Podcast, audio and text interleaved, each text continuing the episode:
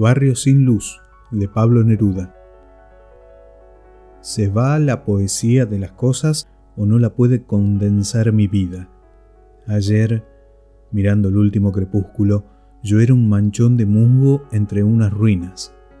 Las ciudades, hollines y venganzas, la cochinada gris de los suburbios, la oficina que encorva las espaldas el jefe de ojos turbios.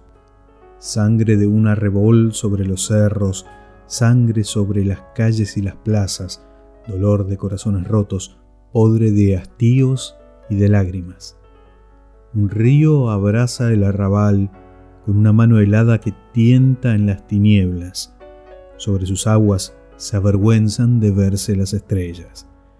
Y las casas que esconden los deseos detrás de las ventanas luminosas, mientras afuera el viento lleva un poco de barro a cada rosa, lejos, la bruma de las olvidanzas, humos espesos, tajamares rotos. Y el campo, el campo verde en que jadean los bueyes y los hombres sudorosos.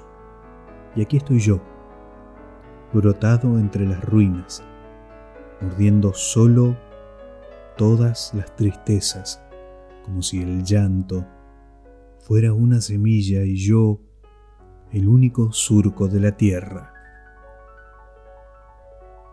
Escrito por Pablo Neruda, Barrio sin luz.